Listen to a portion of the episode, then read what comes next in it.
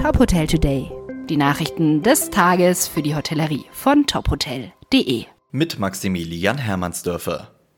Über Ostern wird es nun doch keinen harten Lockdown geben. Bundeskanzlerin Angela Merkel hat diese Regelung aus den jüngsten Bund-Länder-Beschlüssen wieder gekippt. Um es klipp und klar zu sagen, die Idee eines Oster-Shutdowns war mit bester Absicht entworfen worden. Denn wir müssen es unbedingt schaffen, die dritte Welle der Pandemie zu bremsen und umzukehren. Dennoch war die Idee der sogenannten Osterruhe ein Fehler. Dieser Fehler ist einzig und allein mein Fehler. Für die Gastronomie bedeutet das, dort wo Außengastronomie im Moment erlaubt ist, kann auch an Gründonnerstag und Kar-Samstag geöffnet werden. Die Hotelkette Motel One hat durch die Corona-Pandemie erstmals Verluste gemacht. Im Ergebnis vor Steuern stand ein Minus von über 100 Millionen Euro zu Buche.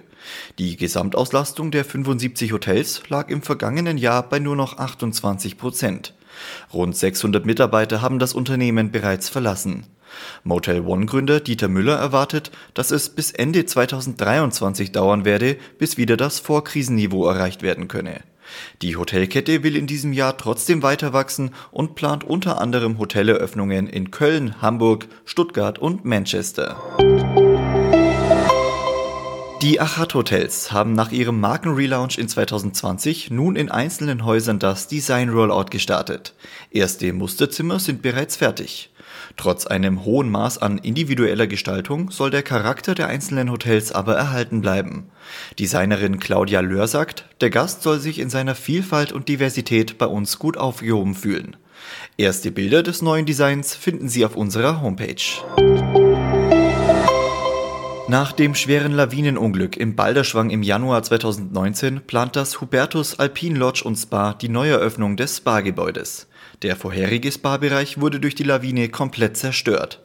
Der Neubau umfasst unter anderem einen Infinity Pool mit Bergblick, verschiedene Saunen, zehn Behandlungsräume und einen Naturbadeteich. Am 7. Mai öffnet das Hotel unter dem neuen Namen Hubertus Mountain Refugio Allgäu. Weitere Nachrichten aus der Hotelbranche finden Sie immer auf tophotel.de.